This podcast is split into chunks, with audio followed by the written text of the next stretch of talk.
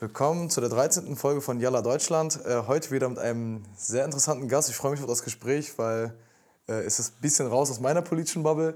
Äh, stell dich am besten mal selber vor. Ja, äh, ich bin äh, Tim, äh, bin 23 Jahre alt und bin bei den Jungen Liberalen in Nordrhein-Westfalen und da stellvertretender Landesvorsitzender. Gibt immer so Fachressorts. Ich mache Presse- und Öffentlichkeitsarbeit im Kern für den Verband und genau, parallel arbeite ich noch und studiere. Also ich mache quasi ein duales Studium jetzt im Master. Das ist ein ziemlich volles Programm insgesamt. Ja, das glaube ich hier. Wie lange bist du schon bei den Julis? Ähm, seit 2016 äh, bin ich damals eingetreten. Das war so ein bisschen kurz vor der Landtagswahl. Ähm, äh, da war eigentlich für mich klar, ich wollte politisch was machen. Äh, mir war aber gar nicht immer klar, ob das die Julis sind. Ne? Also ich habe mir die Grundsatzprogramme von der Jungen Union, von den Jusos, von der Grünen Jugend angeguckt. Und dann war die Entscheidung relativ klar für mich. Also ich weiß noch, vielleicht als lustige Anekdote zum Einstieg, ich war mit meiner damaligen Freundin im Schwimmbad und wie so ein Verrückter hatte ich die Grundsatzprogramme äh, mit und habe mit einem Textmarker im Schwimmbad da gesessen. Also komplett krass. Ähm, aber da war die Entscheidung relativ klar und es war auch echt eine gute Entscheidung, muss ich sagen. Also ich äh, habe das keinen Tag bereut, das gemacht zu haben.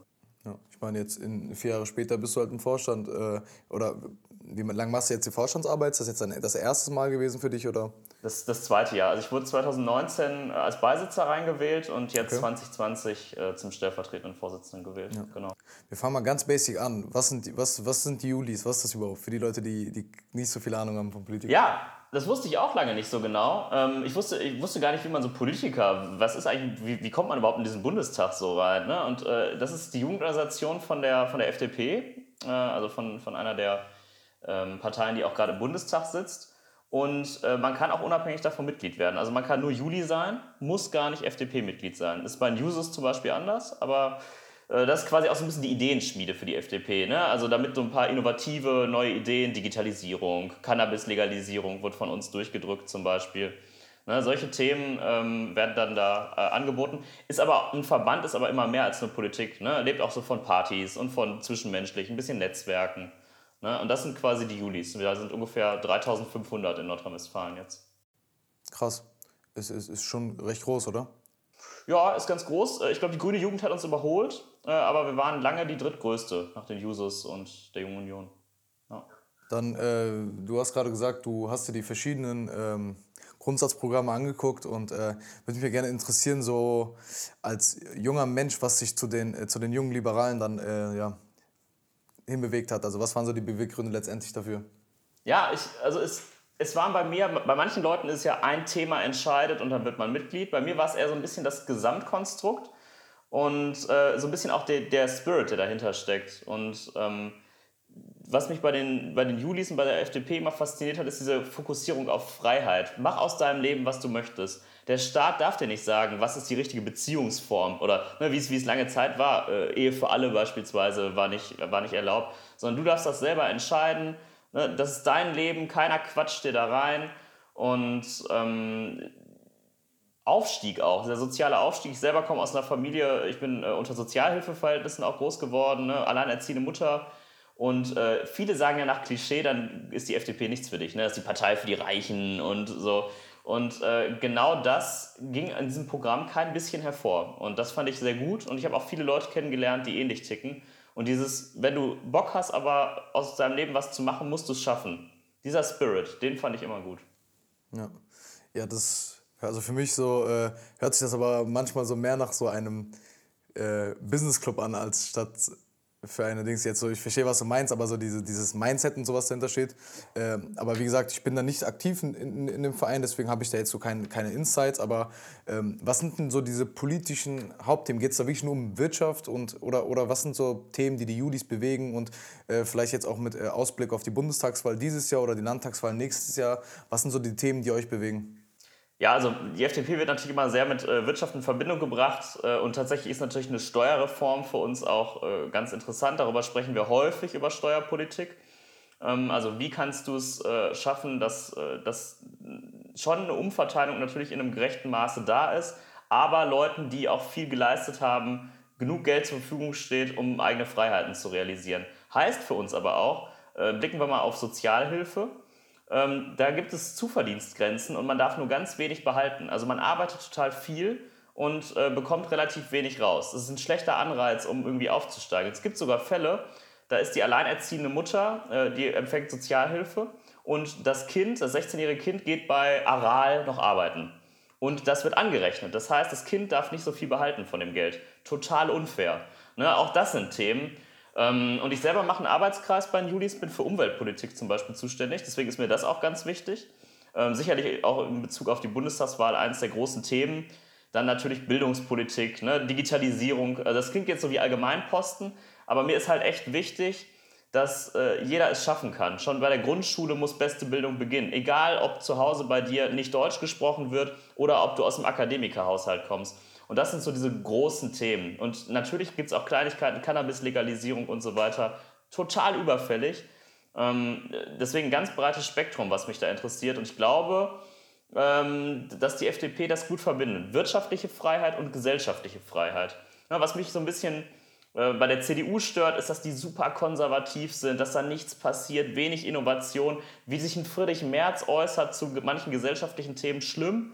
Äh, und bei, der, bei den Grünen ärgert mich manchmal so ein bisschen, dass, dass vergessen wird, dass die soziale Marktwirtschaft uns sehr, sehr viel gebracht hat in Deutschland. Ne? Und ganz viele Familien auch deshalb sich überhaupt etwas aufbauen konnten. Und ich glaube, das bringt die FDP aus meiner Sicht sehr gut zusammen. Ja.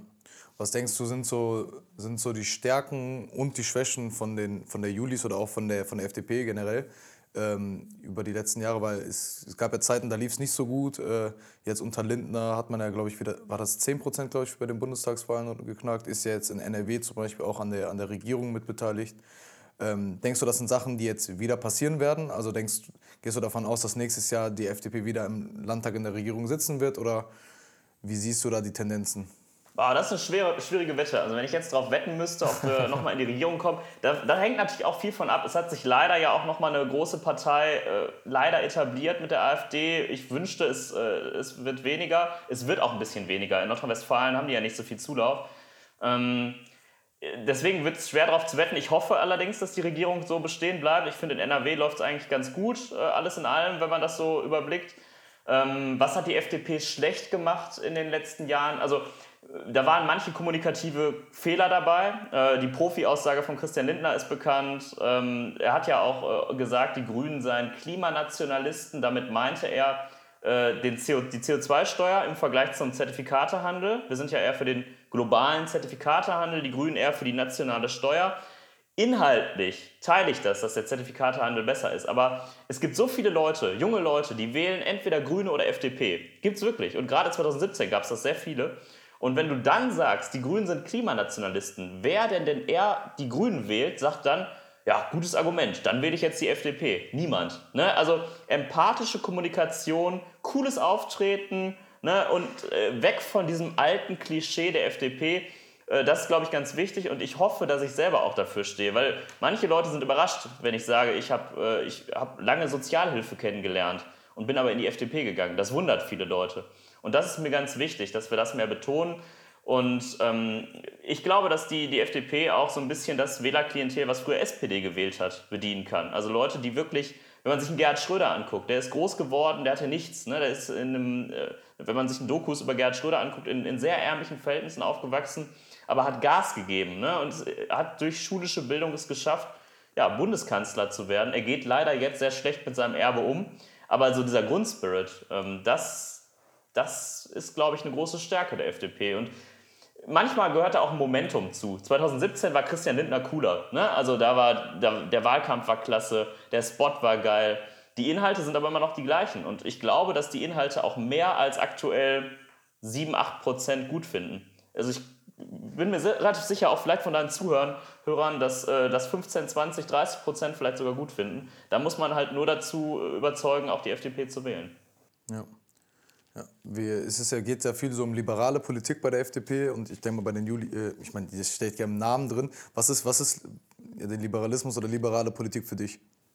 Ja, also hatte ich vorhin schon kurz gesagt, Liberalismus ist eigentlich, äh, keiner quatscht mir rein. So, ich kann aus meinem Leben machen, was ich möchte. Das ist in der gesellschaftlichen Ebene, ist es, äh, wir sind zum Beispiel auch für eine, für eine Legalisierung der Leihmutterschaft. Äh, ne, dass man sagt, ich kann mir meinen Kinderwunsch nicht erfüllen, aber ich, es gibt verschiedene Methoden und der Staat darf nicht sagen, das darfst du nicht, sondern wenn gewisse Parameter erfüllt sind, darf ich das machen. Äh, wenn ich glaube, wenn ich Cannabis konsumieren möchte, dann mache ich das nicht auf dem Schwarzmarkt, sondern dann muss der Staat auch sagen, ne, dann sorge ich wenigstens dafür, dass die Qualität stimmt. Äh, Alkohol ist erwiesenermaßen gefährlicher. Das muss legalisiert werden. Ich möchte auch nicht, dass der Staat mir mehr als 50 Prozent meines Geldes wegnimmt, wenn ich viel gearbeitet habe. Ne? Und das sind so, das ist Liberalismus, so ein bisschen auch so ein, so ein Lebensgefühl. Äh, ich weiß schon selber ganz gut, was aus meinem Leben äh, werden kann. Ne? Das, mhm. ist, das ist das.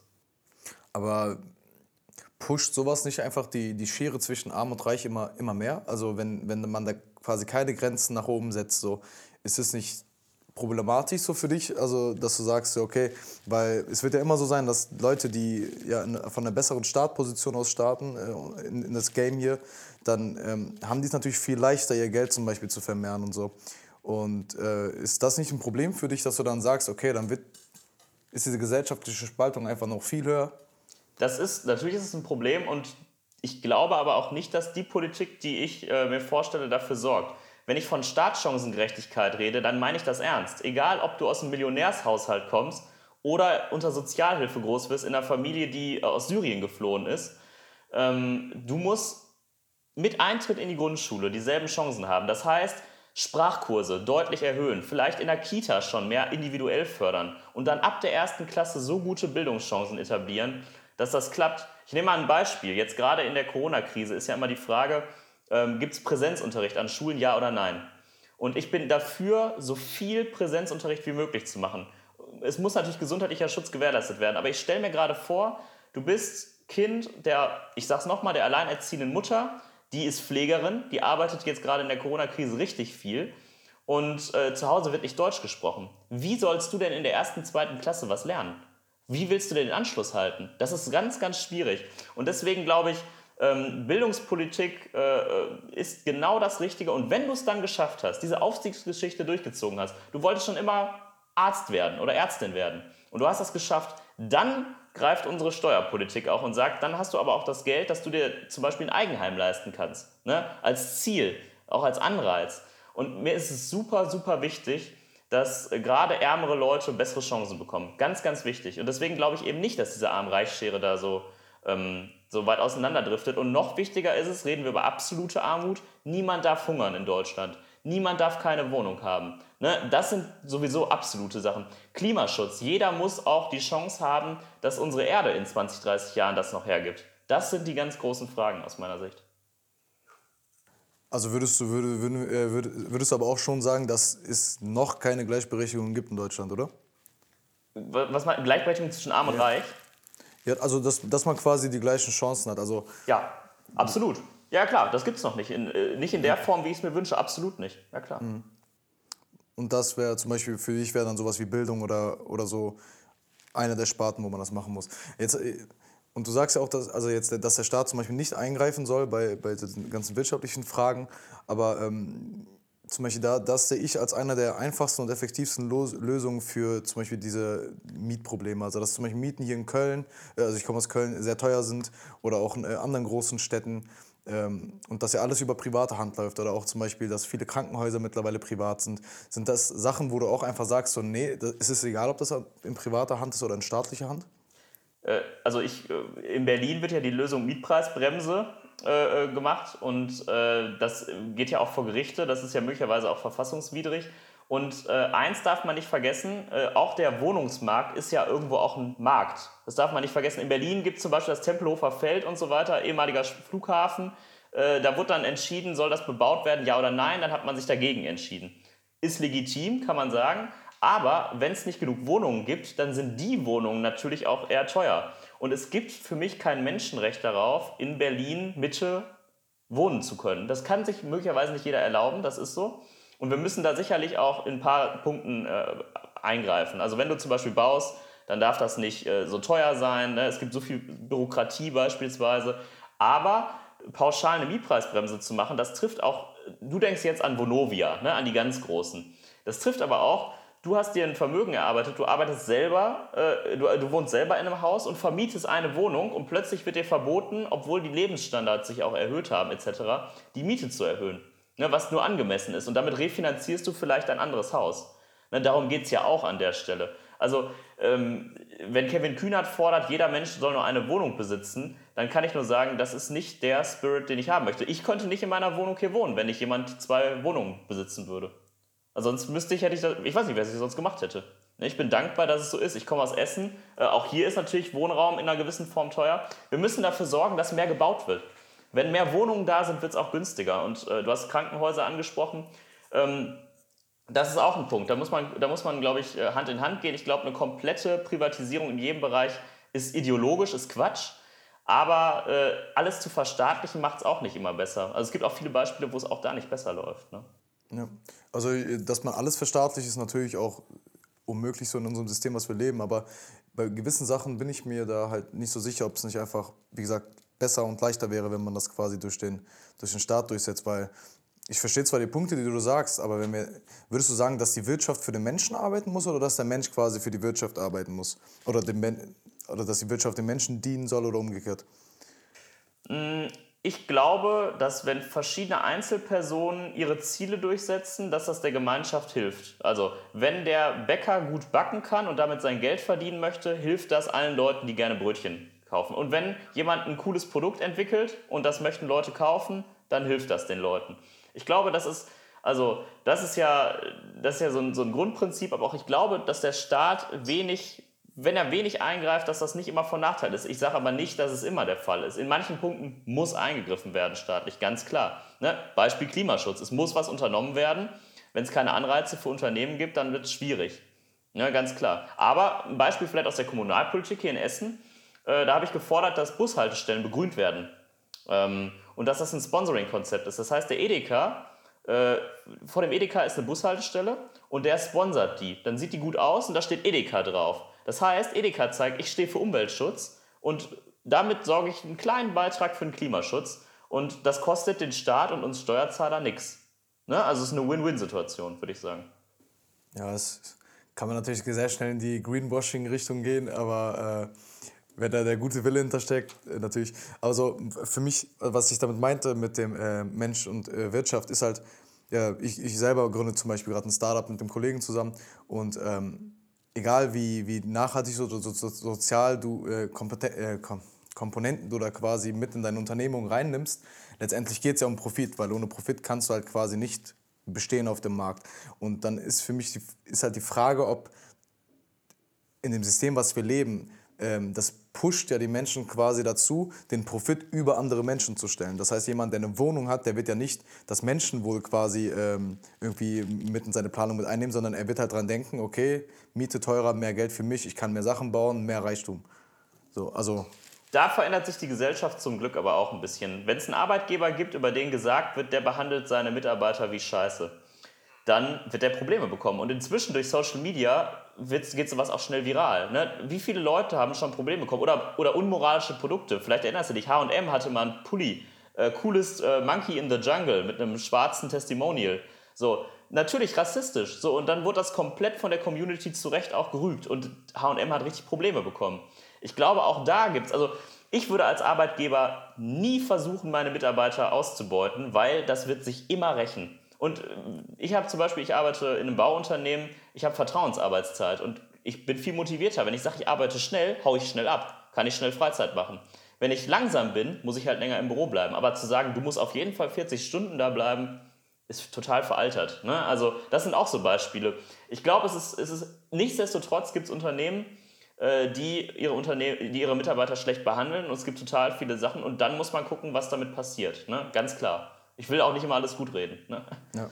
ja, klar, also ich verstehe, ich verstehe, ich verstehe auch deine Position so. Also ich glaube, es ist ja, ist ja jetzt kein, kein Geheimnis, dass ich äh, in einer anderen politischen Richtung bin so. Und aber es geht ja darum einfach den, den Austausch und ich will ja deine Perso Position quasi verstehen.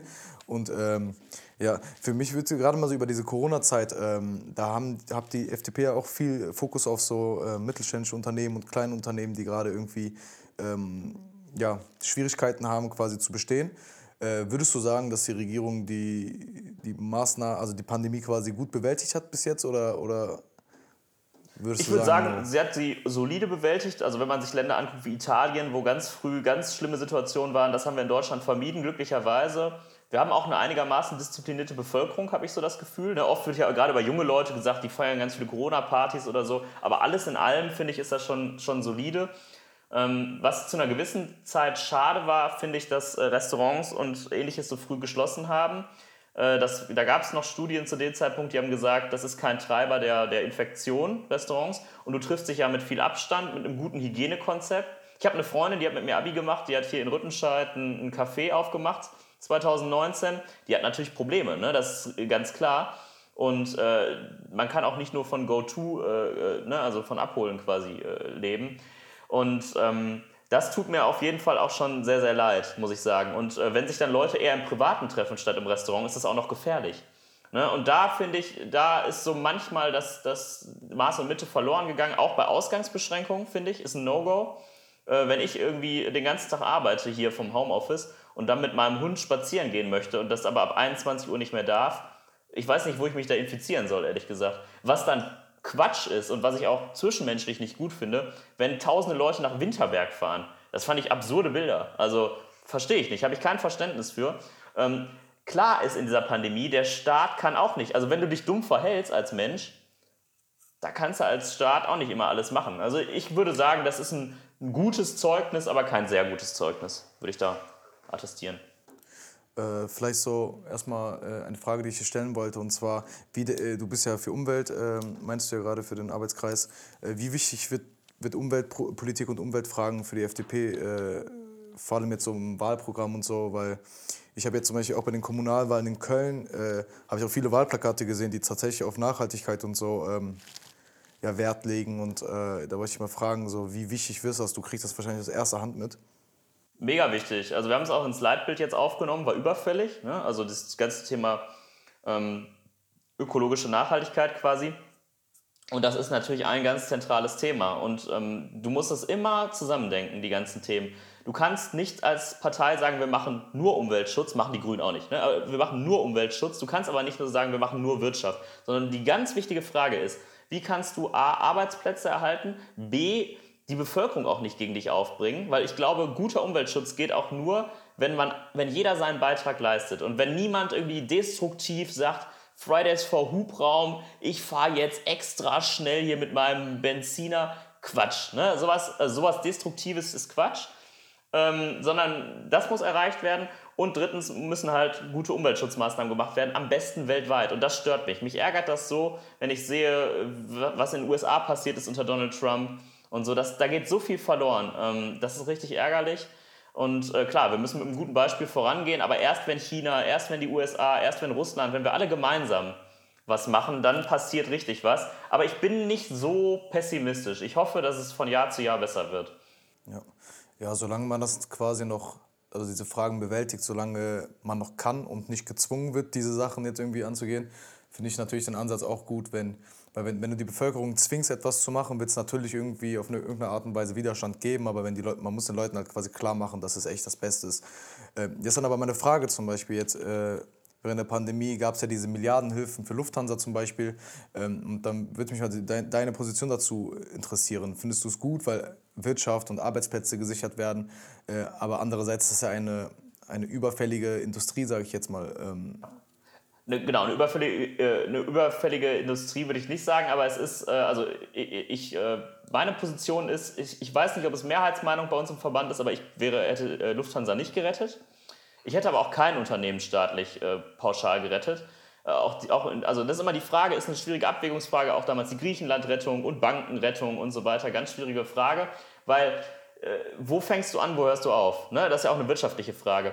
Was ganz klar ist, ist, dass die Lufthansa oder jedes erfolgreiche Flugunternehmen jetzt richtig viel Geld in Forschung und Innovation stecken muss, damit sie zukunftsfähig sind.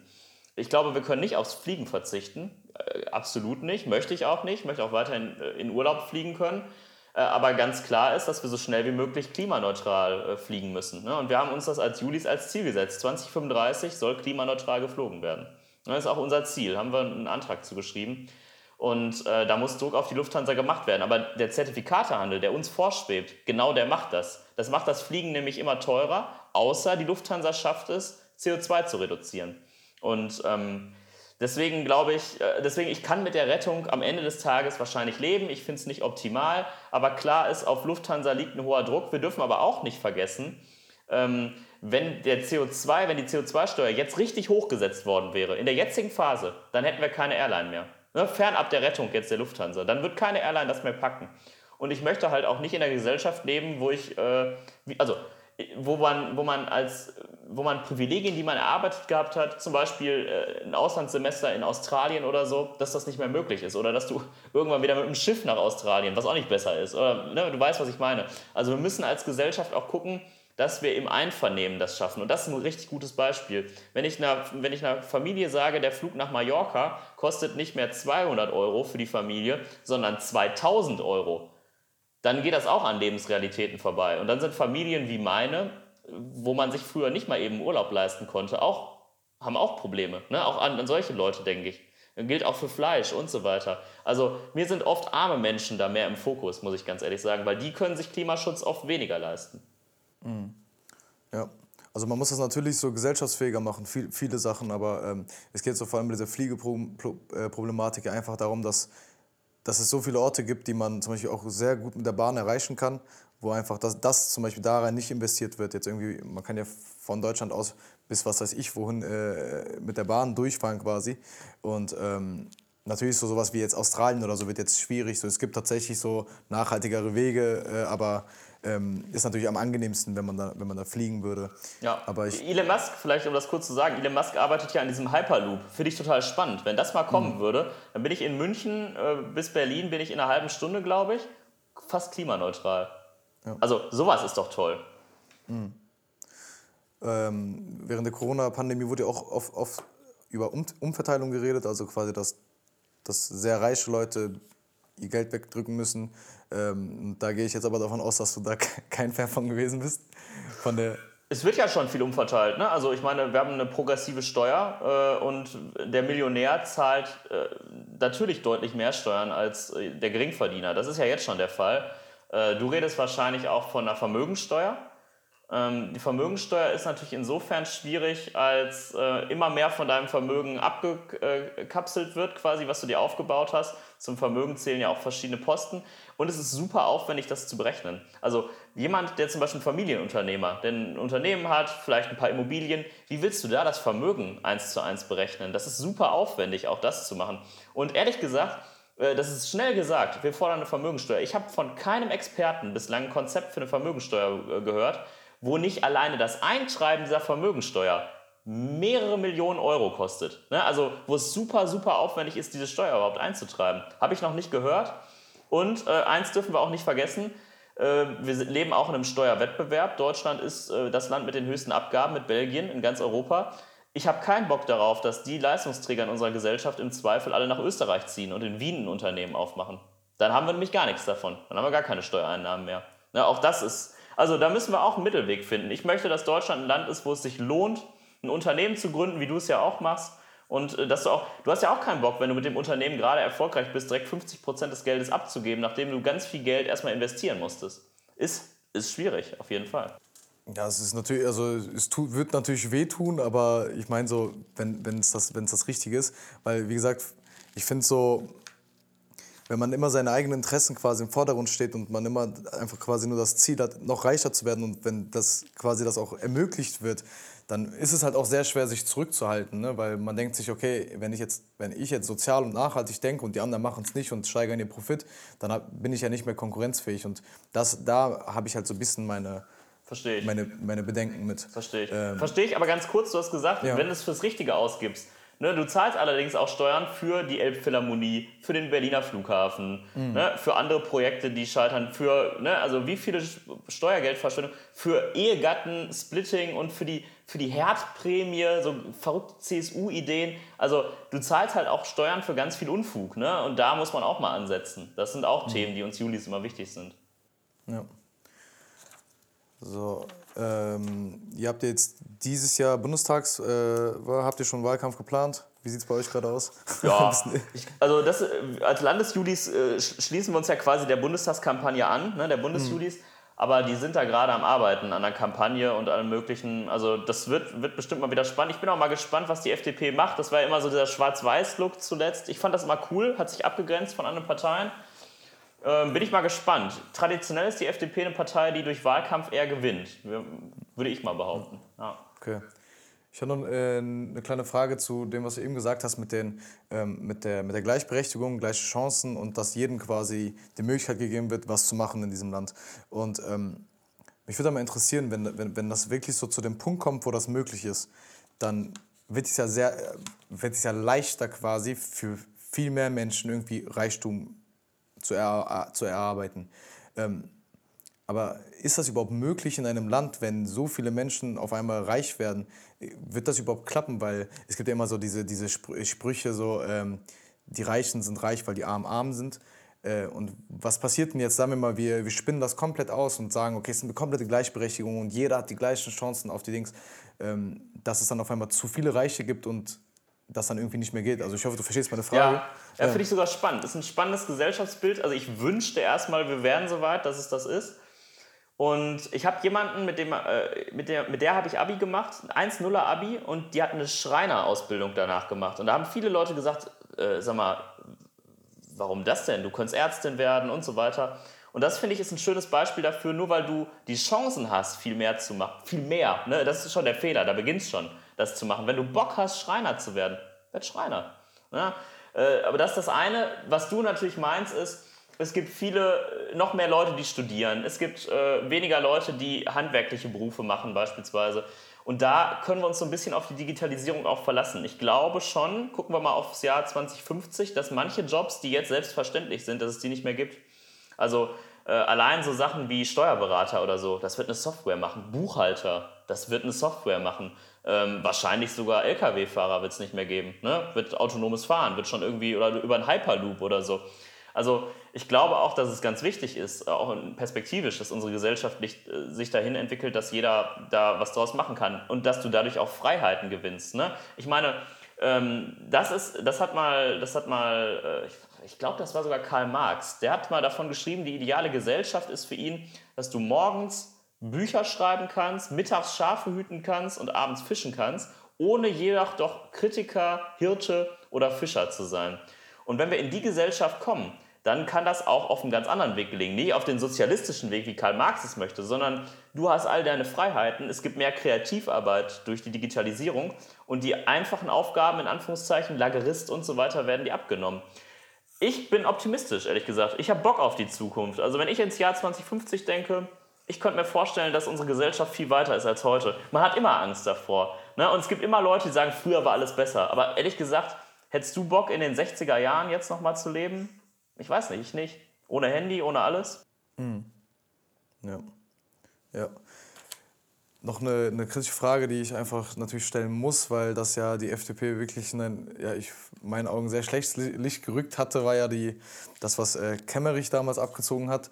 Ähm, und du hast ja eben schon ein bisschen, äh, habe ich ein bisschen Kritik aus, deinem, äh, aus deinen Worten rausgehört über die AfD. Ähm, wie, hast, wie hast du das für dich erlebt? Vielleicht kannst du einmal kurz Recap machen für die Leute, die jetzt gerade. Ja, ja, äh, unangenehm, unangenehmer Recap. Ich war damals in Thüringen dabei, da haben wir noch Wahlkampf gemacht für die FDP. Und äh, dann äh, war die Ministerpräsidentenwahl und äh, der amtierende Ministerpräsident Bodo Ramelow von der Linkspartei ist angetreten, dann ist äh, jemand von der AfD angetreten und die FDP hat dann gesagt, boah, jetzt tritt, tritt, einer von ganz links und einer von ganz rechts an. Thomas Kemmerich, ich äh, stelle mich auch pro forma zur Wahl, habe natürlich keine Chance. Die FDP hat nur 5% gewonnen, bla bla bla. So, dann ist es leider so gekommen, dass im äh, letzten Wahlgang die AfD ihren eigenen Kandidaten nicht gewählt hat, null Stimmen, äh, und komplett äh, Thomas Kemmerich gewählt hat, der dann mit einer Stimme Mehrheit Ministerpräsident geworden ist. Äh, und er hat die Wahl angenommen. Und äh, da dachte ich mir auch, oh Gott, oh Gott, oh Gott, oh Gott, das ist eine richtige Katastrophe, weil jedem war bewusst, äh, Thomas Kemmerich wurde von AfD-Stimmen gewählt. Äh, und es ist nicht irgendeine AfD, ne? es ist die Björn Höcke oder Bernd Höcke? Ja, Björn Höcke? Nee, Bernd Höcke, glaube ich. Die, die Bernd Höcke AfD in Thüringen, also wirklich Nazis, ne? das kann man ja so sagen. Man darf, glaube ich, Bernd Höcke auch Nazi nennen. Ähm, und äh, ein Riesenfehler. Äh, es wurde zu spät zurückgerudert. Thomas Kemmerich tritt jetzt nicht nochmal an in Thüringen, das ist richtig. Aber ich, ich kann eins ganz klar sagen: Thomas Kemmerich spricht kein bisschen für die, für die, für die FDP in der Stelle. Äh, auch ich habe im Kommunalwahlkampf hier mit AfD-Land zu tun gehabt und es regt mich tierisch auf und ich hoffe, nach dem, was ich bislang erzählt habe, auch, äh, ist ganz klar, dass man das nicht damit vergleichen kann. Also ich glaube, die AfD ist ein riesiges Problem für Deutschland. Wir dürfen in keinster Weise mit der AfD zusammenarbeiten. Es gab aber auch ganz viele FDP-Politiker und Politikerinnen, äh, Strack Zimmermann oder so, die sich ganz schnell dagegen geäußert haben. Und ich hoffe, dass man das einfach vergisst, weil das war Panne, wirklich. Also Thomas Kemmerich hat uns so sehr geschadet und das tut mir auch leid. Was ich stecke so viel Engagement in diese Partei und so viele Ideen und ich kämpfe dafür und dann lässt sich jemand von Nazis wählen. Ja, ist doch scheiße. Mhm. Ja, weil ich weiß auf jeden Fall, dass die, ich weiß jetzt nicht, wie das bei euch äh, bei der NRW-Gruppe war, aber ähm, es war ja ganz, es war ja von Anfang an ganz klar, dass, also, dass das mit AfD-Stimmen gewählt worden ist und dass sich ja viele aber Juli äh, soziale Medien, also über soziale Medien direkt halt mit Glückwünschen und dies, das dazu geäußert haben. So, was, was dann für mich sehr unverständlich war, weil ähm, was, was sagst du dazu? Also, ja, ich würde sagen unreflektiert. Ähm, ich kann verstehen, wenn du, es gibt ja, also es gibt ja solche und solche Julis. Ich beschäftige mich in der Woche jetzt echt viele Stunden mit Politik, ne, auch durch mein Amt. Äh, es gibt ja auch Leute, die, die sind so ein bisschen auf Twitter unterwegs, die, haben, die sind nicht so drin. Und die hören dann vielleicht in den Nachrichten, FDP-Mann zum Ministerpräsidenten gewählt. Und dann schreibst du bei Twitter schnell, ach geil, ne? Äh, Glückwunsch. Ich glaube, keiner würde heute mehr sagen, dass das gut war. Oder kaum jemand. Wirklich kaum jemand. Und also ich lege da meine Hand für ins Feuer. Das war, jeder sagt, das war eine Schande für uns. Hm. Ja, es war, es war halt, man muss halt sagen, es war halt ein Eigentor. Ne? Also das hat bestimmt, ich weiß, ich glaube, das hat ja statistisch gar nicht so viele Wählerstimmen gekostet oder Mitglieder gekostet, da bin ich mir nicht so sicher. Ja, sind schon ein paar Leute auch ausgetreten, auch aus der Partei. Ja. Okay. Ähm, aber ja, mal sehen, äh, wie, wie das noch quasi einen Einfluss spielt. Aber da äh, würde ich gerne über so eine Sache reden, die, die ich viel von so auch äh, liberalen Menschen oftmals höre. Und äh, das ist ja auch die Intention, mit der Kemmerich angetreten ist, war ja Linkspartei stellten und die AfD stellt einen Links. Und es gibt ja immer sehr, sehr oft diesen Vergleich, ähm, wenn es um Rechtsextreme geht, ja, wir machen nichts mit Rechtsextremen, aber auch nichts mit Linksextremen. Und äh, ich habe immer so ein sehr persönlich so ein, so ein großes Problem damit, weil ähm, also findest du es gerecht, dass quasi, dass man immer Rechtsextreme mit Linksextreme auf eine Stufe stellt? Weil für mich sind Rechtsextreme zum Beispiel viel radikaler an dem, was sie machen. Teile ich. Ich glaube, Rechtsextremismus ist das größere Problem äh, in Deutschland. Ähm, und äh, dieser Reflex zu sagen, wenn man über Linksextremismus spricht, sofort zu sagen, aber die Rechtsextremen. Und wenn man vor allem, wenn man über Rechtsextreme spricht, zu sagen, aber die Linksextremen. Das muss man getrennt voneinander äh, be betrachten. Es ist ein No-Go, dass immer wieder rassistische Anschläge passieren in Deutschland, dass Antisemitismus noch herrscht und so weiter. Dass die AfD in Ostdeutschland zum Teil 40 Prozent holt. Das muss man mit aller Kraft bekämpfen. Ähm, ich finde es aber auch nicht gut, wenn bei G20 äh, äh, Fahrzeuge angezündet werden und ähnliches. Ob jetzt, das heißt ja nicht, dass der Linksextremismus genauso schlimm ist wie der Rechtsextremismus, aber klar ist, dass eine Linkspartei, die sich auf Bundesebene äh, nicht richtig von G20 distanziert hat, und äh, die auch oft, oft auch zu, zu Gewalt aufgerufen haben und die, äh, ne, wo auch, auch in der Vergangenheit viele schwierige Dinge gelaufen sind, dass man nicht mit denen zusammenarbeitet, finde ich, ist trotzdem in Ordnung. Das heißt ja nicht, dass es gleichgestellt ist.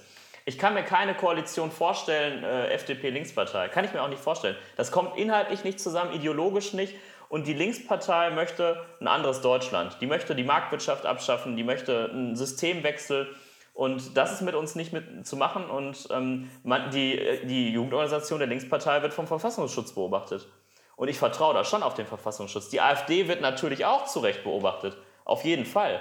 Ne? Und die werden unabhängig voneinander beobachtet, weil beides äh, mit, mit unserer Verfassung nicht konform geht. Und was nicht mit unserer Verfassung konform geht, ist nichts für uns Julis. Hm. Also auf den Verfassungsschutz so vertrauen kann mittlerweile durch die ganzen Sachen, die jetzt so über die letzten Jahre passiert sind, ist halt vor allem mit AfD ist halt, finde ich, sehr, sehr schwierig. Ähm, ich verstehe, Würdest du ihn abschaffen? Würdest du, würdest du den Verfassungsschutz abschaffen? Nee, ich, also ich finde, so welche Positionen wie der Verfassungsschutz äh, Schutz oder auch Polizei zum Beispiel, müssten von sehr, sehr neutralen Menschen besetzt werden. Also die die wirklich das tun, was, also für die Verfassung und nicht irgendwie nebenbei ja. noch auf einer AfD-Demo sein dürfen oder, oder was weiß ich. Also das müssen wirklich so das komplett stimmt. neutrale Menschen sein. Das stimmt, und, ähm, volle Zustimmung, aber das wird ja auch versucht und ich glaube, da arbeiten ja echt viele Leute, ne, die jetzt über einen Kamm zu scheren und zu sagen, ne, finde ich auch schwierig.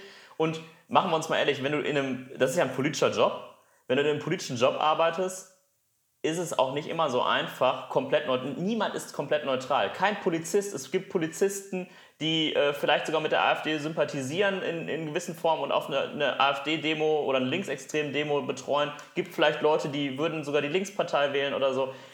Es ist schwierig, aber ich gebe dir natürlich recht, äh, dass das neutral geschehen muss. Ich, aber ich, fairerweise, wenn ich sehe, dass Solid, also die Jugendorganisation der Linkspartei, aber auch hier dieser, äh, der Flügel der AfD beobachtet wird, dann finde ich schon, dass das auch jeweils gerechtfertigt ist. Also ich habe da nicht so viel Kritik. Würdest du, würdest du sagen, dass die Marktwirtschaft, in der wir sind und auch der Kapitalismus generell zukunftsträchtig ist oder ob das mit den Systemen gar nicht so geht, dass wir zum Beispiel nachhaltige Ziele uns erreichen können? Voll. Ich glaube, die Marktwirtschaft ist, äh, ist gerade ein bisschen underrated. Äh, die kommt nicht so gut weg äh, in vielen Debatten. Und äh, ich glaube aber, dass, dass das das Ziel ist. Ich habe ja gerade schon gesagt, du musst es immer miteinander machen, nicht gegeneinander. Und äh, wenn du einen marktwirtschaftlichen Mechanismus hast, dass zum Beispiel Klimaschutz immer auch was kostet, ne? also dass du, wenn du CO2 verbrauchst, musst du das auch bezahlen, ist das ja auch marktwirtschaftlich in einer gewissen Form. Und, wenn, und nur durch Marktwirtschaft kriegst du das überhaupt weltweit hin. Wenn du in jedem kleinsten Land eine individuelle CO2-Steuer bastelst, ist das, glaube ich, kaum zu, zu regeln. Ne? Wir haben doch gerade die Europäische Union, ne? um gemeinsam was zu schaffen. Und wir haben doch äh, große, große Vereinigungen, wo man das schaffen kann. Ich glaube, die Marktwirtschaft, ähm, die, die, vor allem, was sind die Alternativen? Was willst du? Willst du eine Planwirtschaft? Willst du, dass irgendwie der Staat wieder entscheidet, äh, das und das darf produziert werden und das nicht? Und du hast ein Start-up und dann musst du aber erstmal darauf hoffen, dass Olaf Scholz sagt, ja, das brauchen wir, das Start-up. Oder Olaf Scholz sagt, nee, komm, lass mal, das ist nicht so cool, mach das mal nicht. Äh, da habe ich ehrlich gesagt nicht so Bock drauf. Also ich finde es gerade cool. Ne? Also gerade äh, wenn man jetzt hier jung ist und, und äh, was gründet oder so, ist die Marktwirtschaft doch genau das Richtige. Und äh, Leute, die nicht mit der Zeit gehen, sterben halt aus. Ne? Und wenn Leute überhaupt keinen Klimaschutz können, Unternehmen keinen Klimaschutz können, sterben die halt aus. Nokia hat es damals verpasst, Smartphones zu bauen. Die sind zu Recht vom Markt verschwunden, so muss man einfach sagen. Und wenn VW es nicht schafft, ein gutes Elektroauto zu bauen, dann werden die vielleicht auch vom Markt verschwinden. Ne? Ja. Äh, zu der, ganz kurz nochmal zu der Sache von eben mit den Linksextremismus und Rechtsextremismus muss ich ganz kurz noch mal einfügen, weil das ist ja auch oft so, dass dann, dass dann als Argument immer benutzt wird mit dem, mit dem äh, G20 äh, und da, dass da Autos gebrannt haben, wird ja sehr, wird sehr oft dann immer direkt als Beispiel vorangezogen, wo ich mir dann aber denke, so, ähm, auf der einen Seite brennen Autos und auf der anderen Seite werden halt Menschen erschossen. So, und ähm, das ist halt für mich so, deswegen finde ich halt diesen Vergleich immer sehr, sehr schwierig, dass man dann immer. Ja. Verstehst du, was ich meine? Klar, gab auch Mordfälle durch Linksextreme, ist aber viel seltener als bei Rechtsextremen, gebe ich dir recht. Aber deswegen, ich habe auch in keiner Weise versucht, das irgendwie gleichzustellen. Nur weil man nicht mit der Linkspartei zusammenarbeitet, sagt man doch nicht, dass G20 jetzt so schlimm ist wie die Morde in Hanau. Ja, ne? Sagt ja keiner. Aber trotzdem guck dir das ruhig mal an. Es gibt auch bei Funk tatsächlich ein paar gute Reportagen. So, da war jemand Inside in der, in der linken Szene. Da habe ich nur Verachtung für. Also was das für Leute sind zum Teil. Ähm, die, die, reden auch davon, dass die am liebsten Millionäre umbringen wollen würden. Allein das, das tut unserer Gesellschaft nicht gut, so ein Gedankengut. Und Rechtsextreme erst recht nicht. Ne, das ist mir ganz wichtig, das zu sagen. Beides ist Quatsch. Hm, okay. Ja. Ähm was sind deine persönlichen so Ziele, die du erreichen willst jetzt? Also würdest, würdest du schon gerne so in die Berufspolitik gehen? Ach, schwierig zu sagen. Also ich, äh, ich finde eigentlich cool, wenn du auch immer noch einen Fuß im echten Leben hast. Deswegen, also relativ wenige Leute bei den Julis, äh, gerade in höheren Positionen, arbeiten auch Vollzeit. Ähm, das ist vielleicht so ein bisschen ein Alleinstellungsmerkmal, ist mir auch ganz wichtig. Weil wo nimmst du denn die Ideen her für die Politik? Und ähm, was ich einen coolen Lebensweg finde, ist zum Beispiel Andreas Pinkwart, der ist ja Wirtschaftsminister in NRW.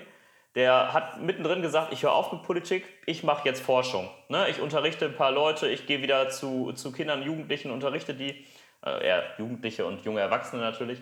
Ähm, äh, total spannend. Also was ich, was ich auf jeden Fall verachte, ist so ein Horst Seehofer Way of Life. Irgendwie mit Mitte 20 im Parlament und dann bis 90 gefühlt äh, irgendwo da sitzen. Das finde ich Quatsch. Das äh, würde ich auf keinen Fall wollen keine Ahnung. Äh, also ich glaube, äh, ich glaube schon, dass Politik mir viel Spaß macht, aber in welcher Form auch immer. Ne? Das ist, glaube ich, schwer zu sagen. Ja. Äh, ich, ich, muss das jetzt einfach ansprechen, äh, weil ich das ziemlich witzig fand, dass die, ähm, dass die Julis ja auch einen Post gemacht haben, ich glaube auf NRW-Ebene, gegen, ähm, gegen die GJ-NRW, also was heißt gegen die GJ-NRW, aber die Aussage mit den ähm, ich glaube, das war auf Armin Laschet bezogen, ja. ne? mit den, mit ja. den das ist ziemlich witzig, weil die Nicola war tatsächlich auch zu Gast. Ich weiß, welche Folge sie hier war. Äh, vielleicht kannst du das mal erklären. Ja, die Grüne Jugend und die Jusos haben zusammen ein Statement gemacht. Äh, es stand ja schon vorher fest, ähm, dass äh, mit entweder Armin Laschet, Friedrich Merz oder Norbert Röttgen ein über 50-jähriger weißer Jurist quasi CDU-Vorsitzender wird. Und da haben die ein Statement zugemacht und haben dann äh, geschrieben, ne, ein über 50-jähriger weißer westdeutscher Jurist wird CDU-Vorsitzender, unsere Position. Und ähm, ich finde es schade, wenn man das so nach vorne rückt. Äh, die CDU wurde jetzt jahrelang von Angela Merkel, die offensichtlich nicht männlich ist und damals äh, auch noch relativ jung auch politisch äh, viel Verantwortung getragen hat, übernommen. Ähm, das finde ich schade, dass man Armin Laschet auf sowas reduziert. Ne? Also ich finde es vollkommen okay, wenn du sagst, jemand, der das Corona-Management verkackt hat in NRW. Würde ich nie sagen. Ne? Würde ich, stimmt nicht aus meiner Sicht. Aber kannst du sagen als grüne Jugend. Oder jemand, der nicht genug für Klimaschutz macht, der sonst was falsch macht. Der wird Vorsitzender, finden wir nicht gut. Aber nur weil er ein Mann ist, über 50 und Jurist, meine Güte, also das darf doch nicht der Grund sein, weshalb ich Menschen beurteile. Ich glaube, der 20-jährige Lehramtsstudent, der aus Syrien einst geflohen ist, ist genauso viel wert wie der über 50-jährige Jurist. Ich möchte Menschen nicht nach Hautfarbe beurteilen. Ich glaube, äh, das ist sogar fast schon mehr anmaßend als, äh, als Leute, die, ähm, die also, ne, also ich glaube, das ist eine andere Form von Rassismus. Weißt du, was ich meine? Leute so äh, äh, so zu reduzieren auf gewisse Dinge. Und das fand ich schade. Ne? Und da, da, hätte ich mir ein bisschen mehr erhofft und deswegen haben wir das so ein bisschen aufgegriffen und nochmal gesagt, bei uns, ne, auch sexuelle Identität oder so. Ne? Man hätte ja auch noch sagen können, der ist auch noch heterosexuell. Soll er doch machen. Ne? Für mich macht es keinen Unterschied. Also, ja. Ja. Ja, es ist halt, ähm, ich glaube, es ging, also besser gesagt, ich weiß, es ging halt mehr um, die, um den Fakt, dass es halt drei alte weiße Menschen gewesen sind so und ähm, und dass quasi nicht so mehr Diversität da, da vorhanden war, weißt du? Und das war auch bei den Kommunalwahlkampf, äh, Kommunalwahlkampf in Köln genauso wenig. Äh, und natürlich ist Angela Merkel jetzt seit, seit ähm, Jahrzehnt äh, an der Spitze, aber es ist halt echt wenig Diversität in der, in der, bei der CDU. Ich weiß nicht gar nicht, wie das bei der FDP ist. Äh, Zu wenig. Wir haben auch relativ ja. wenig weibliche Mitglieder. Also bei mhm. Juli ist knapp über 20 Prozent, also nur jede fünfte. Ja.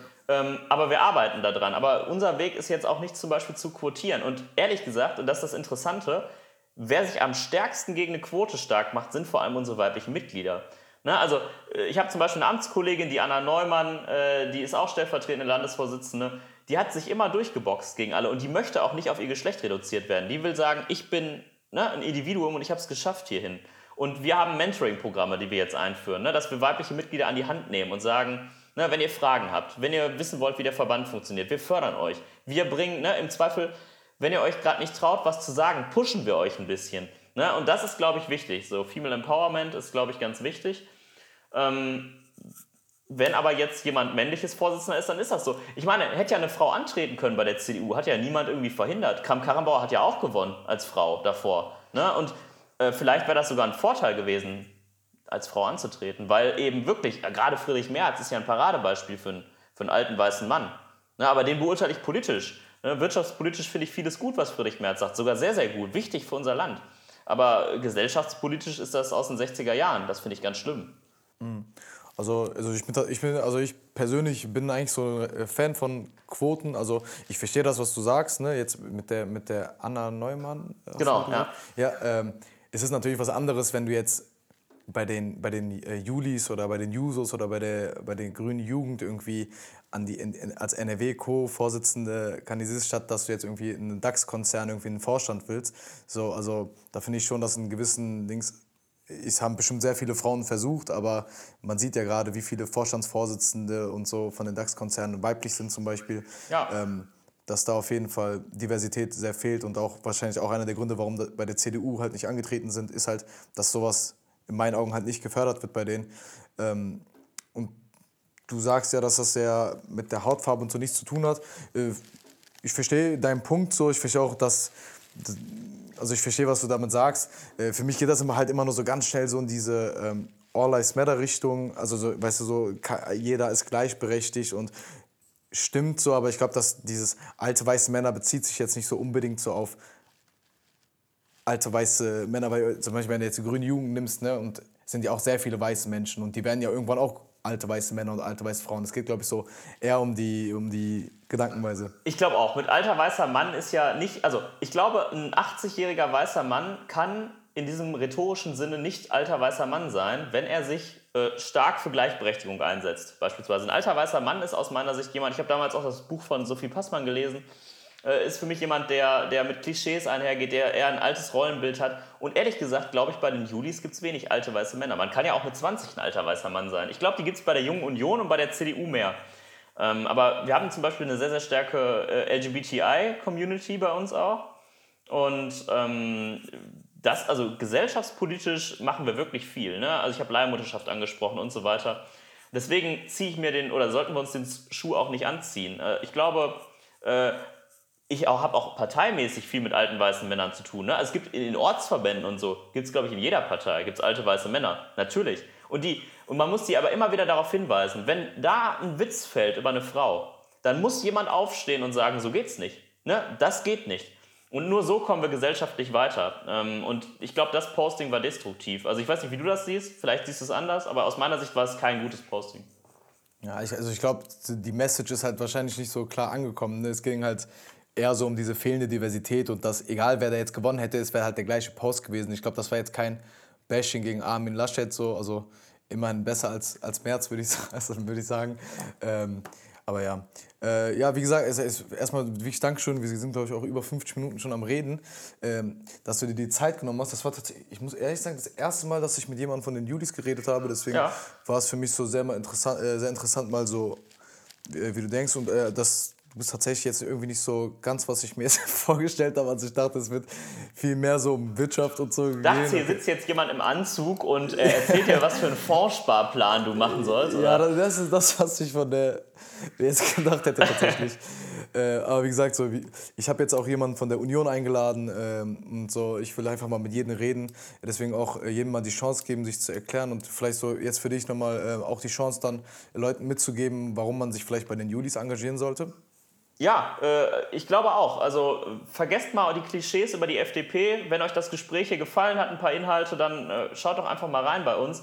Das ist mir nämlich auch ganz wichtig, in Dialog treten. Ne? Viele Klischees über die Grünen stimmen vielleicht auch nicht. Ne? Über die junge Union vielleicht auch nicht. Ich glaube, die trinken schon sehr gerne Bier, vielleicht mehr, als dass sie Politik machen, das stimmt schon. Gib das gerne mal so mit. Aber nee, also äh, mir ist das ganz wichtig, da mit Klischees zu brechen. Und äh, ich, ich freue mich, wenn du sagst, du hättest mit einem anderen Gespräch gerechnet. Für mich ist das ein Lob. Ich glaube, das ist gut. Ja, ich finde auch, wie gesagt, mit Dialog kann man so vieles, so, weißt du, du, du kriegst ein bisschen Einblick in meine Sicht, ich krieg Einblick in deine Sicht und letztendlich muss man irgendwie, wenn man so politische Entscheidungen trifft oder so, muss man die Allgemeinheit immer mit ranziehen. Deswegen finde ich das ganz nice. Aber wie gesagt, danke nochmal, dass du dir Zeit genommen hast. Ich wünsche euch auf jeden Fall einen erfolgreichen äh, Wahlkampf für beide Jahre jetzt. Und äh, ja, dann sage ich mal ciao, ciao. Genau, hau rein. Ciao.